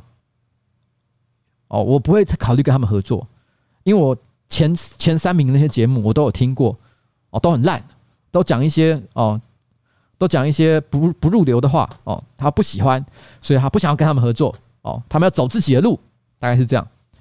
然后呢，讲完，然后讲完的讲完的第二天还是第一同一天，好像同一天吧。我就看到股癌，股癌在他的私人账号，不过他是开地球啦，所以我想应该可以讲。他就在开开地球讲一件事情，我觉得好好笑。他说，他就他评论这件事情，我来直接念他的原文，因为他原文实在写的太精彩了。一群早安长辈，就是讲刚讲那些长辈哈，每天都在那边说早安早安早安的这些长辈，一群早安长辈放炮说拒绝当红播客合作，并且发报道。那我也拒绝马斯克和奥巴马上我的节目，我拒绝。和川普当面对谈，我拒绝与达赖喇嘛一起共进晚餐，畅游巴厘岛。都几岁的人还在幻想所谓当红播客？假设用苹果排名来算，有股癌、台湾通勤第一品牌和国际狗语日报与百灵果 news，所以我对他们的认识，以我但以我对他们认识，没有人会对这平台有兴趣哦。我定睛一看，看这个所谓的高年级媒体人有哪些人？哇，前旺中的潘祖英，前东家威航母公司复兴航空发言人刘宗记啊，反正后面就写了一大堆啦。然后呢，呃，diss 的话，diss 的话很精彩，但你们看得到的人就自己去看，然后看不到我也不管。然后呢，他就说，呃，大意就是在讲，就是说，他觉得这些人哦，往自己的脸上贴金啊，哦，我根本就没有要跟你合作，你在那边讲说，哦，我不考虑跟他们合作。就跟其实这是行为，就跟我放弃一个我不曾拥有的东西是一样的道理。我放弃选二零二二年立法委员，根本二零二二年就没有立法委员。我放弃我的博士论文，干你博士论文根本就一定会被取消的。你现在这边放弃三小哦，你这个也是不存在的一个博士论文，你又没有真的去写它？你甚至于还不是可能不是自己抄的，还是请人去代代抄的，好不好？看起来你自己也搞不太清楚状况，可能花了一笔钱请别人帮你写，结果那个人呢随便抄抄这个这个交案呃结案了事，你也不知道这件事情，所以你才会这个这个完全都没有感觉到这件事情有什么可怕的地方，结果被人家直接抓出。来哦，今天这个李梅珍的爸爸还说哇，选举真的太可怕哦，真的很对人不友善。废话哦，废话，写论文用抄的这件事情哦，可以吗？哦，当然不可以吧。这件事情就是这样，很多人其实会常常做一件事情，就是我们会去拒绝或者是放弃一个我其实没有拥有的东西。虽然我们在网络上经常会有人讲一种话说，诶，这个谁谁谁我可以，我也讲过啊，坦白讲，这个我真的可以。像我上一集不是就讲了吗？我们就讲说某一个人，我看到我真的觉得，哎，我可以老我啊，不是，哎，我是讲的吗？我是发文吧，我好像是发文，对，我是发文。我说那个老王哦，老王就是那个，我说老王不是老王乐队哦，也不是那个网红老王，我说是一个乐团叫 Green Eyes 的那个主唱哈，老王。我说，哎、这个老王我真的可以。我曾经发一篇文章讲说，因为真的很正啊。讲这句话的时候，其实是有点无耻啊，因为人家又没有说可以，你在那边可以三小。不过我觉得这因为已经是一个流行用语，我单纯讲这句话，只是表达就是说，哎、我真的觉得他对我来讲很有吸引力的事情。可是反过来说，你会在 PTT 上看到看常看到一些人，然后呢，看到一个人就说，看到一个人就说，这个哦，这个我不行。拜托你不行三小啊！人家有说可以吗？你在拒绝一个根本哦你不曾拥有的东西，你在冲三小，你以为自己很了不起吗？如果你今天要放弃一个东西，要让别人觉得你很伟大，你要放弃一个你真的拥有，而且别人听起来觉得干真的很很很难得诶。举个例子来讲，马英九他说我要放弃我做总统的薪水，大家会觉得很在意吗？不会，总统薪水啊就那么那么多钱嘛。我们也都知道，政治人物要弄钱的方法很多，也可能你家里本来就很有钱，你放弃。一个月，譬如说我我我我四亿元来讲哈，我一个月十二万的收入是来自台北市议会直接发给我十二万的薪水，对一般人来说是真的蛮多的。可是如果我之前真的有一天直接说这个未来十二万的薪水我通通都不领，会有一些人觉得我还不错，可是不会真的觉得多了不起，因为大家都会觉得说我一定还有其他赚钱的方法，网红也会赚钱啊，广告也有分润啊，业配也是有钱啊，搞不好我就业配赚太多了，所以这十二万我没跟谈，所以我随便讲讲，我就放弃了一个某一小部分的营收来表达自己有多清高。可是如果你今天银行户头刚好就只有一千块钱、五百块钱，你跟他直接说我全部放弃，有没有这样的人？有啊，其实你会看到，常会在社会上看到一些新闻，什么譬如说拾荒的老太太，然后呢，呃，存了十年，然后呢，存到了一百万、五十万，然后把钱全部都拿去捐给这个慈善机构，有没有像这样的新闻？每隔几年你都会看到一次，这种人才会真的觉得觉得很敬敬佩，因为他是货真价实的把他自己所有的东西都捐出去，或者是说我今天参加一场。呃，流血革命，我直接把我所拥有的生命给牺牲出去，我放弃我的生命，这是我所拥有最宝贵的东西，我放弃了它，你才能够说自己很屌啊！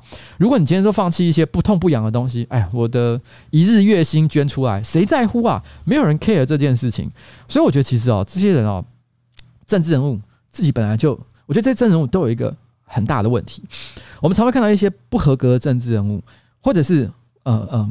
一般的这个公众人物好了，他们常会犯一个错，就是当他做了讲了任何惹争议的话，做了任何引起争议的事情的时候，他要就抓，他要发誓，他要放弃什么，让别人觉得说：“哎，我真的是痛改前非的时候，都没有真的悔改。”他们都会做一些对自己来讲很便利的事情，所以大家感受到的不是他道歉的诚意，是觉得干。你只是在逃避现实，你知道，在这个网络上惹起争议、惹了麻烦，你真的要道歉的时候，它有一点像是你在可能丛林里面不小心呃被藤蔓割伤，然后呢，然后突然之间这个呃呃这个肌肉腐烂，然后你可能有得到败血症的一个风险，这个时候你要怎么办？可能有些人会直接绷带包一包，看看能不能它会自然好，不会。你的肉都已经开始烂了，你开始得有得败血症的问题的时候，就表示你知道这已经没救了。你能做的事情是什么？就把烂的肉割掉。但如果你没肿，你只割一点点，我跟你讲，你那些没割干净的就会继续烂，越烂越多，最后你整只手锯掉，甚至人直接死掉。你要做的事情就是真的很彻底的，好好看清楚肉烂到什么程度。把所有坏掉的东西一口气挖光，这是你应该要做的事情。但是我觉得很多公众人物就是在面对需要道歉的时刻的时候，就是做不到这一点。因为我觉得你知道，公众人物啊，在面对这个争议危机的时候，你只有两种做法，就死不道歉，死不道歉。因为你知道，如果有的时候有些有些情况，死不道歉是一种做法，因为因为你是因为这个问题其实可能对你来讲伤害很有限。虽然很多人会骂你，可是你的铁粉也在后面支持你，你只要撑过去哦，挨过去。死不道歉这件事情，最后大家也都忘了，也就没事了。这是冷处理嘛？但是如果发现不能冷处理的时候，你就要把肉一次挖到最深、最深的地方，把所有会腐烂的东西全部一口气挖光，那个才是正确的做法。我觉得这个事情呢，就完全的呈现了像这样的一个状态。嗯，好了，大概就是这样，好不好？那稍微休息一下呢，我们等一下进到今天的最后一段。诶，我今天是被。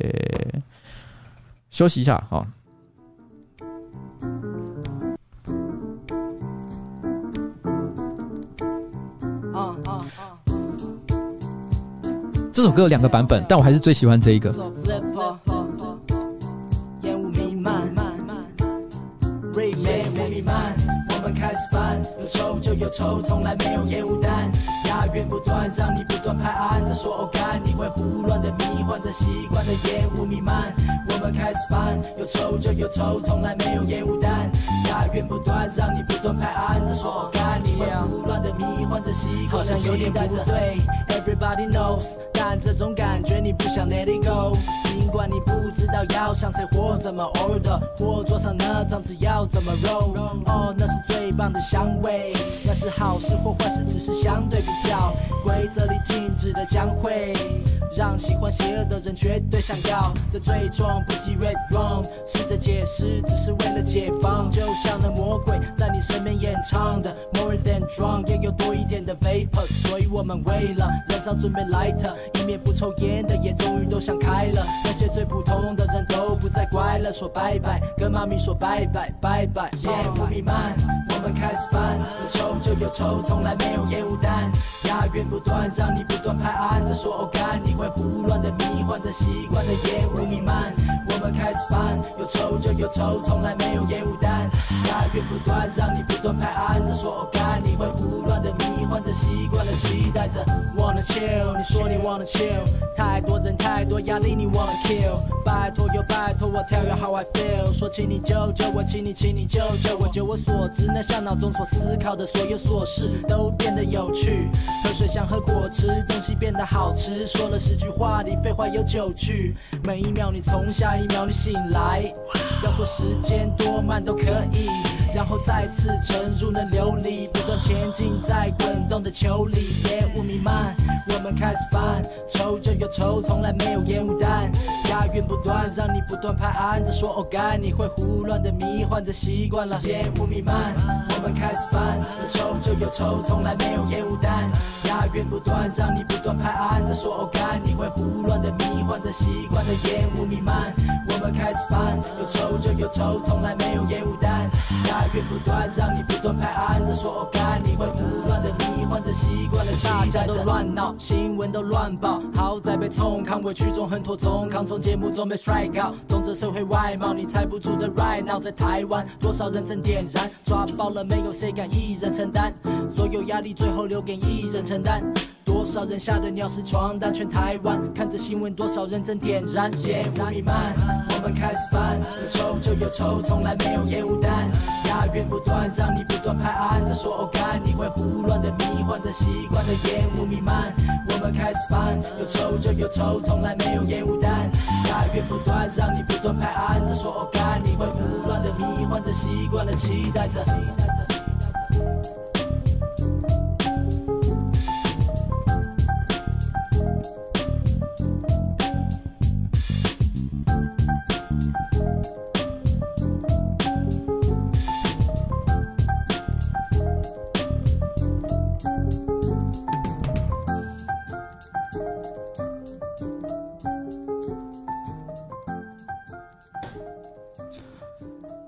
嘛呢？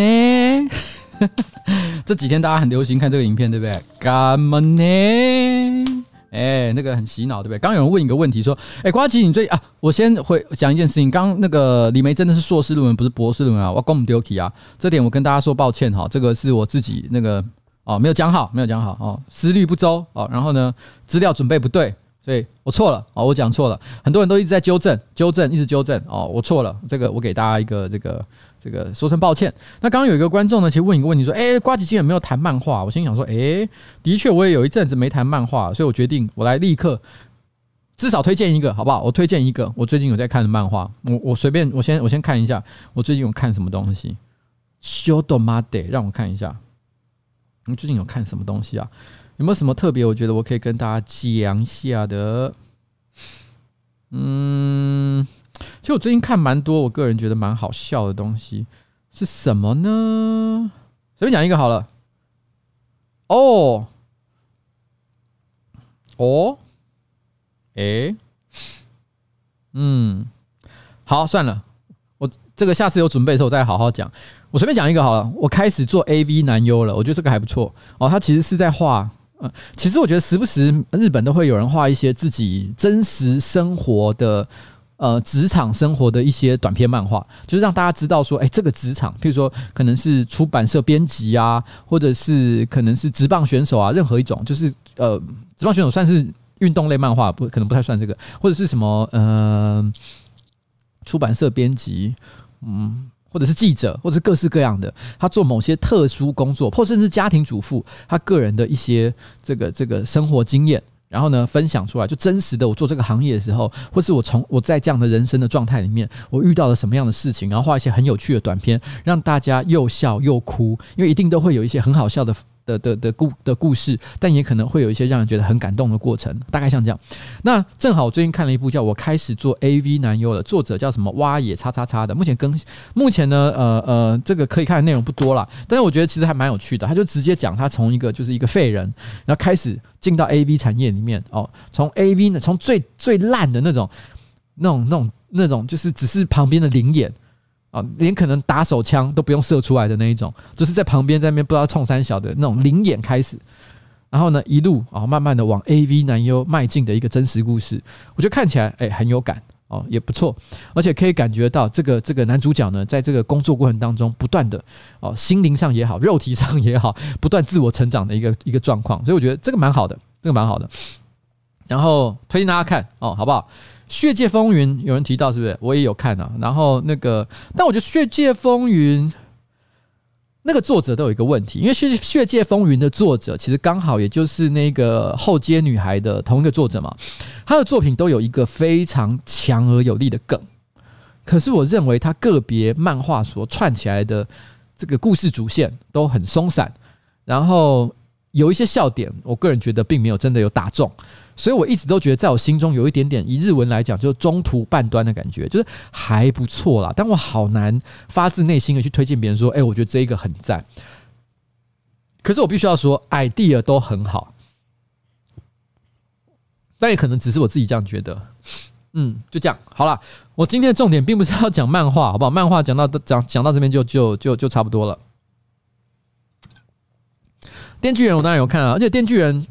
最近很常，不知道为什么很常上各种迷因粉砖呢，就是很常迷很多迷因粉砖都会把电锯人的故事当成是就是一些重要的画面拿来当成迷因的内容。我也不懂为什么突然之间就开始流行起来，因为在我的感觉里面，迷电锯人明明就是一个非常小众的漫画。Why？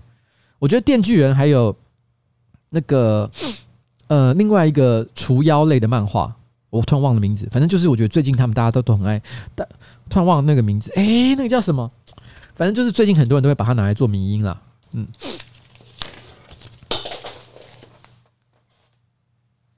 好，OK，我觉得现在呢，我今天呢，接下来要讲下一段内容是比较也是是偏严肃一点点了哦，然后呃，我先念一个新闻，先念一段新闻。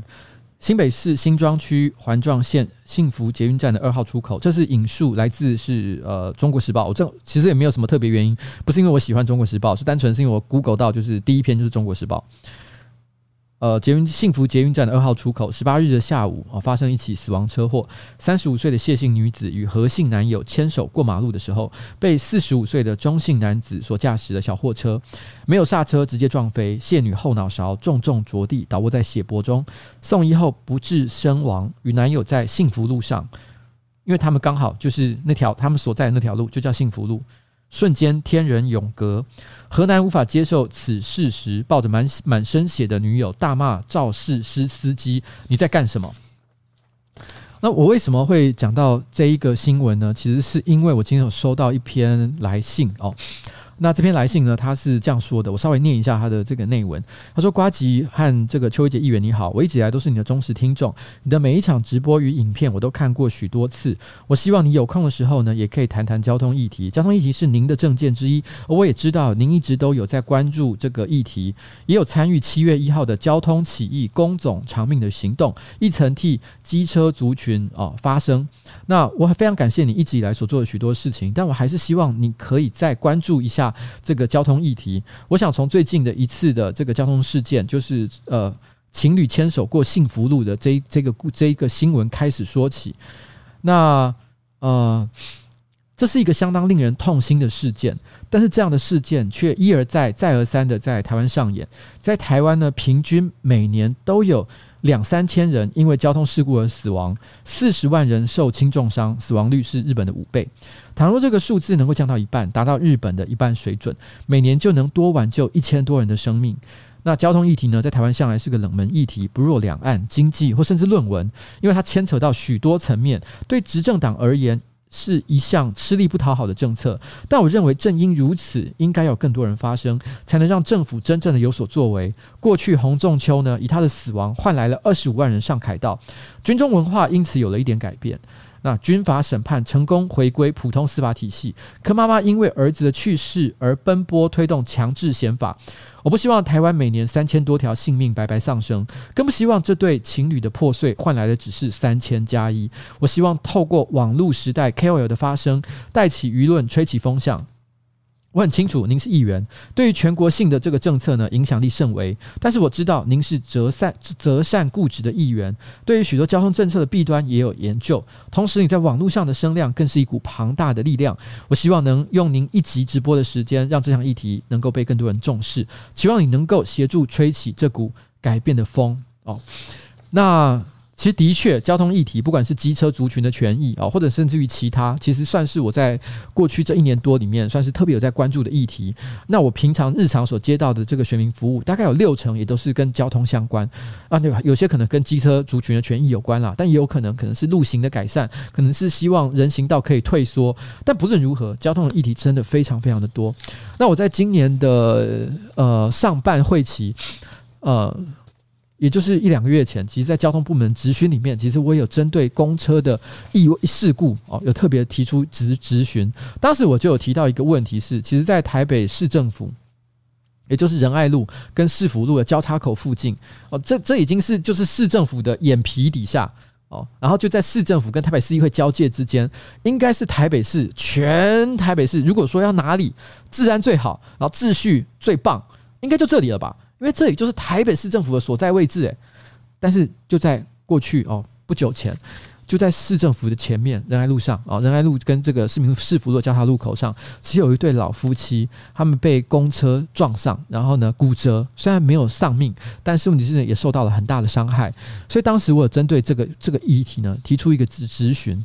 就是根据我们的理解，就是说，其实，在过去这段时间里面，我们因为其实从去年一直到现在，其实发生了非常多起这个公车所造成的交通事故。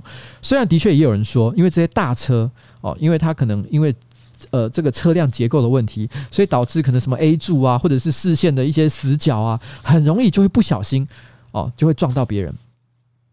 但是也因为发生了很多事故的关系，其实从这个其实是台北市政府很早，呃，不是啊，不是很早，这段时间以来，其实有制定了一个新规范，叫做指差确认。指差确认是什么呢？指差确认就是，如果今天我是一个公车司司机，我在转弯的时候，如果我今天要做一个转弯的动作，我一定要先看看起来有点白痴，但是就是像这样，我要先看左边，看右边，然后呢？呃，然后右手指向右边，有点像做体操一样，说右边没人，左边没人，我都做了这个动作之后，我才可以打方向盘说好，我要转弯了。他要先做这个动作，为什么要做这件事情呢？因为我们相信。其实很多驾驶，因为尤其是这些大大这种这种可能呃公车啊，或者是一些货车驾驶，因为他们是职业驾驶人嘛，他每天可能都行驶固定的路线非常多趟，多趟到他可能已经进入一种自动导航的情况，他就是可能闭着眼睛，他可能都知道在哪里可能要转弯了，所以因此他可能在转弯的时候都会变得很轻忽，没有仔细注意路况。我们的确，其实，在过去这段时间里面，我们有发现，因为其实每当有发生意外的时候，其实呃台北市政府都会。针对意外发生的事故的原因啊，做出整理。我们看表格就会发现，排行第一名的就是没有礼让行人。没有礼让行人一直都是这种公车发生交通事故的时候最主要的一个理由，所以我们才会设定一个规则，叫做只差确认，就是右边没人，左边没人。这听起来有点白痴。不太像是正常驾驶人走在路上的时候，开在路上的时候会做的事情。但是我们希望他至少透过这个动作确认，我已经知道，我真的我真的知道，我已经看到就是没有人，所以我才把车子转过去。我们希望要做这样确认的动作，但是我们却发现，我们透过一些监视器，因为很多公车都会有监视器嘛，我们发现其实很多公车司机并没有确实的落实这个动作。所以当时我们就认为，为什么？为什么在这个这个？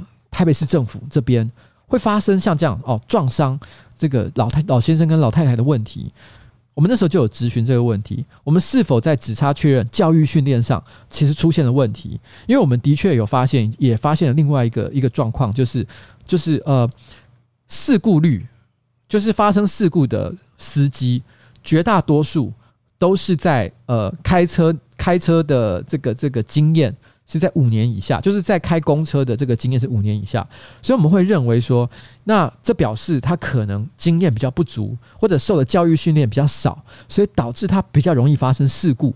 所以这也表示教育训练非常的重要。所以当时我就有要求台北市政府，其实必须在面对交通意外，在追追追公车这件事情，是否有做指差确认，是否有做好交通训练这件呃这教育训练这件事情，做更严格的要求哦，然后。这是我当时的一个咨询上的一个题目。那其实我们其实也觉得，当然这一次的这个撞伤的这个，我们看到刚刚这个新北市幸福路的这个是意外事件，并不是公车所造成的，应该是一个卡车或者是货车司司机啊。我记得看那个照片应该是这样。那这个不幸的事件呢，虽然我必须要说，呃，交通事故到处天天可能都有发生，可这个事件。为什么在现在特别有引起大家的注意？因为我觉得也因为一个很大的原因是，第一个当事人其实很不幸的，他不只是骨折受伤而已，他是真的就失去了生命，而且他也很刚好的不知道，就像是一个讽刺剧还是怎么样的，他上升的地点是在一个叫做幸福路的地方，而他上升的时候，他刚好跟他的男朋友在一起。他们是一对情侣，在幸福路上，但是却天人永隔。这个故事的戏剧性太强，所以导致新闻媒体的报道，然后呃呃呃，政治人物的关注，突然之间就变得非常非常的高。很多人开始把这件事情，就是非常就是非常的重视这件事情。很遗憾，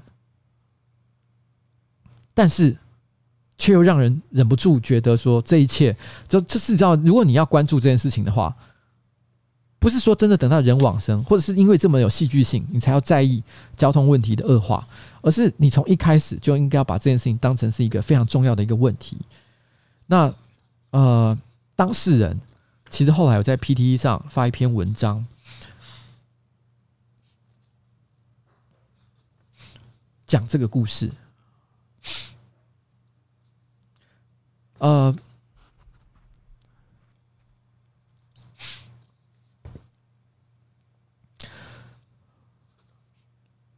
我是当事者。那我和我的女友交往是大概十三年，彼此的初恋。那平常努力存钱，正在研究要买房子或租房，接着准备结婚生小孩。那到这里的目的呢，也正好就是要去对面看房子。然后我和我女友并非路权的维护者，有车辆硬要闯，我一定都是让他先过。女友常说不要跟他们拼命。走路也都是看着左右方有没有车辆，斑马线都会尽量沿着最内侧走，以避免有车呢要强行通过，还能有个缓冲的时间。但是没想到会有车辆高速的从后方这个角度直接撞过来。我撞击前，我有先听到砰的一声，我心里想说怎么了？接着我就在空中旋转，这空中过程呢，我听到了货车引擎又再度加速的声音。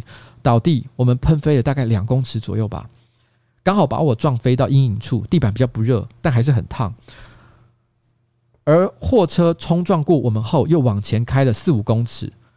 这个意图是想要逃跑吗？第一时间，我马上就问我女朋友说：“你还好吗？”她侧倒，卧在地，微弱的吐出：“我不行了。”虽然说的气力极微弱，但至少还能说话。接着，我气着转头对司机大骂：“你为什么要这样开车？”结果他很不爽的回我啊，我就没看到啊。接着我问，可以打一一九吗？他只回我说，我手机不能打。我心里想，哎，一一九是不能打的吗？我问肇事者，你有保险吗？他回说没有保险。哇，我心里想说，这家伙我真的不想理他了。我想请周围的人帮忙报警，但似乎都还远远站着看，所以我马上赶快从口袋拿手机出来打一一九。我们走斑马线，没有滑手机，不然手机呢一定会飞到不知道哪里去。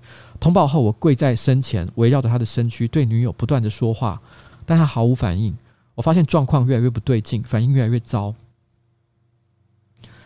从他眼、口、身体，我能感受到完全的不妙，那是种比昏迷更让人感觉糟糕的状况。我持续的说话，说话，说话，依然毫无反应发生。整体时间过了三分。更糟了，那伤口的位置出现的颜色开始变化的呼吸节奏咬合，我崩溃了。我对着他说：“快醒醒，拜托！”虽然还没说，但我们不是要准备洗手过下半辈子了吗？越来越糟。最后警察来了，肇事者拿出手机要我记得他的手机号码，存在手机。然后再过一阵子，救护车就来了。我一度有感到希望，我们上了车，脉搏脉搏还在，有维持住，送到医院了。但昏迷指数从来没有好转，永远的三。等到他家属到，听到医生说这状况没机会，我进去看他，我对着他耳边唱我们定情的歌曲，我说着话，反复说着，我正在牵着你的手，陪着你。我感受到他哭了，这是我最后一次感受到他的反应。最后十几个小时，只是等待结果，陪伴最后一段，牵着手，反复对他说话，有鼓励逐渐转化为“请你放心”。这段时间真的好难熬，慈悲或者是残酷。事后我看监视画面，那个货车的移动角度、速度、挡风镜、雨刷，我仿佛感受到死神蹑手蹑脚，尾随着我们的死角，步步进逼，手持钝器、利器，重击了我们一人离世。死神不知道是。慈悲或者是残酷，令我苟活，也令我遁入无间，仿若行走的植物人。我们所勾勒的幸福，原来永远到不了。有人说，当下会想打恶劣的驾驶。我以前也以为我会，但是遇到了，却不会想把时间浪费到这人身上。当下呢，我只会想全心的照料、陪伴、给予支持，而这种事一定会有下一个。只有行人会因为这事情提高警觉的，对于那些驾驶人会冲撞，最后还是会冲撞。但老实说，修法什么的，对现在的我已经根本就不在意，因为下一个轮到的会是各位想保护的家人，已经绝对不会是我想牵手的那个人。而你们现在呢，还想守护重要的人吗？这是这个当事人的写在 PT 上的一个公公开的文章。他已经说了他最后的看法。老实说，他现在他他不想，他没甚至连想揍这个人，他的力气、他的意愿都没有了。说什么改变台湾的法律、交通的状况，他也没有兴趣。他已经没有兴趣了。但他虽然说他没有兴趣，但他还是留下最后一句话说：“那你们现在呢？你们还想守护自己重要的人吗？”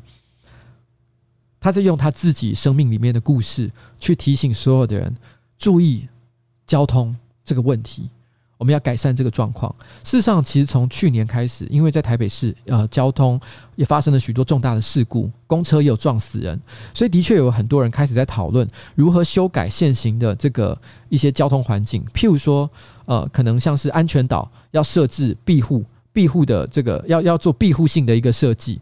譬如说，安全岛，它人人行经过的时候呢，透过安全岛改变它现现有的设计，让它可以挡住汽车，然后呢，直接不要让他们直接撞到这个行人，或者是退缩现在的一些这个斑马线。其实，在呃，在在。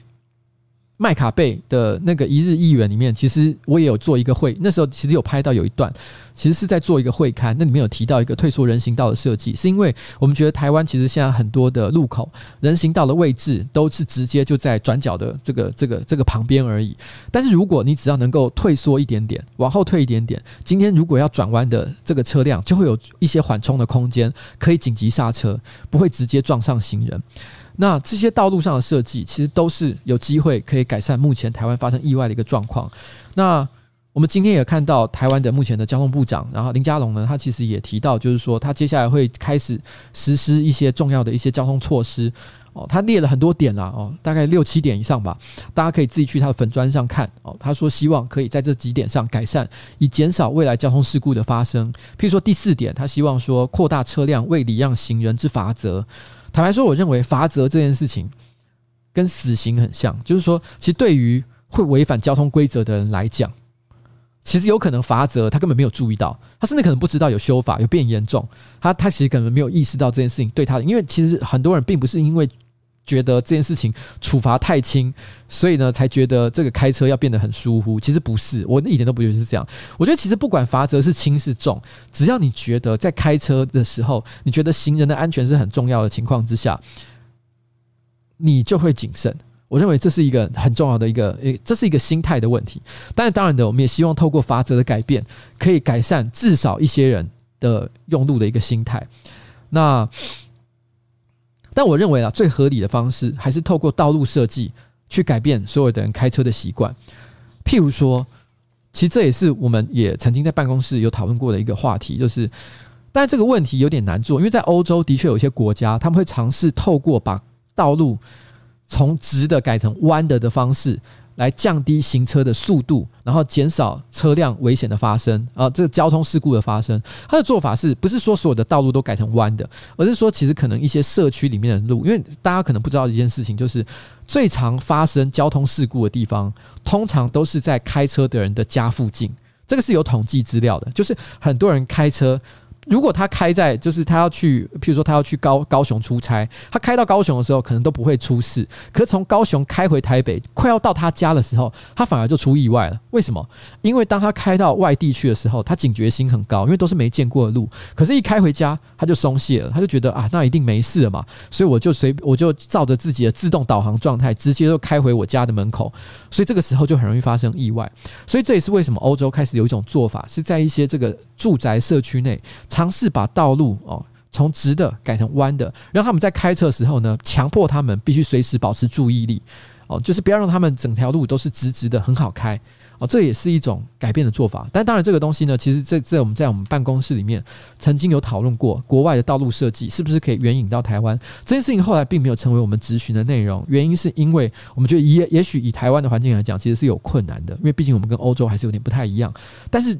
这说明一件事情，就是说道路设计是有可能会影响到用路习惯的。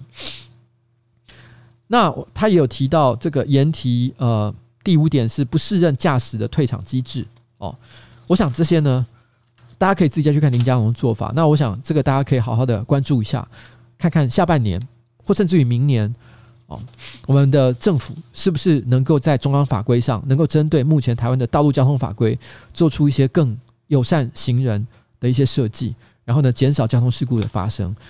那今天呢，其实有这个观众特别提到这个问题，所以我就在这里，然后跟大家讨论台湾目前交通的现状。那也希望这件事情呢，是大家也可以因此啊、把这个问题然后记住，然后然后要关心未来，不管有任何的这个交通的这个改善或者是发展的时候，如果是往对的方向的时候，请记得要支持。那如果说，做的速度不够，然后表现不好的时候，大家也必须要关心，然后呢，提出哦你的观点，然后去想办法促成改变的发生，然后不要让意外不断的再继续发现。那今天呢，呃，直播差不多到此就要准备告一个段落。那今天发生像这样这个新北市，然后幸福路上的一个意外，是真的让人觉得非常的感伤。那在这里呢，我就最后放一首歌。然后我们就跟大家准备说拜拜了，因为今天开直播时间也比较晚。这首歌呢，叫做《Little Love》，小爱情。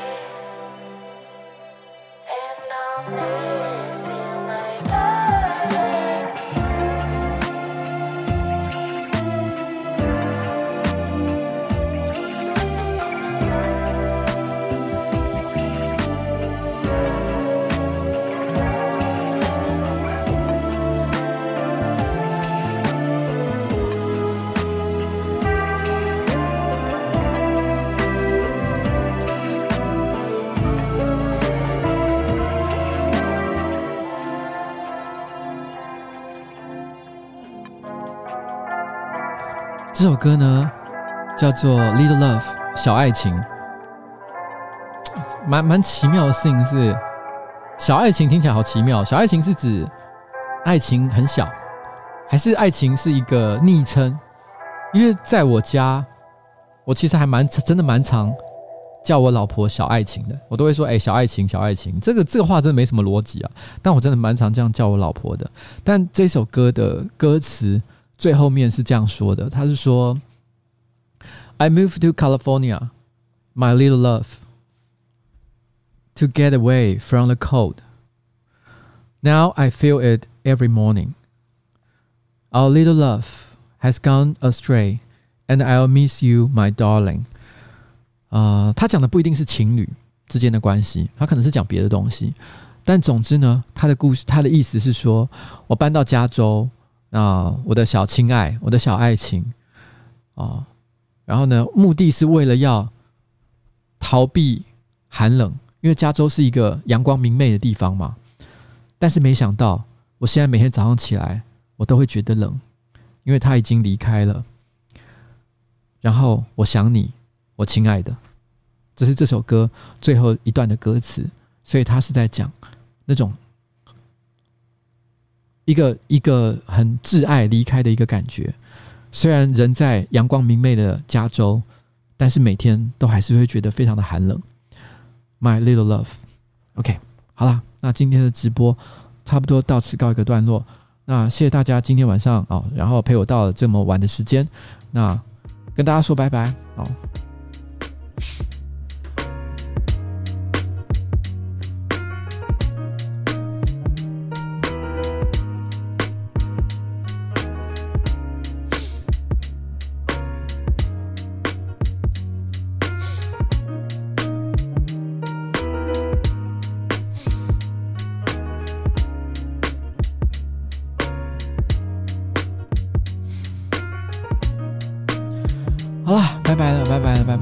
直播真的比较晚开，因为上班不要看今天拍片拍太晚了，我到现在还没吃晚餐呢，眨眼。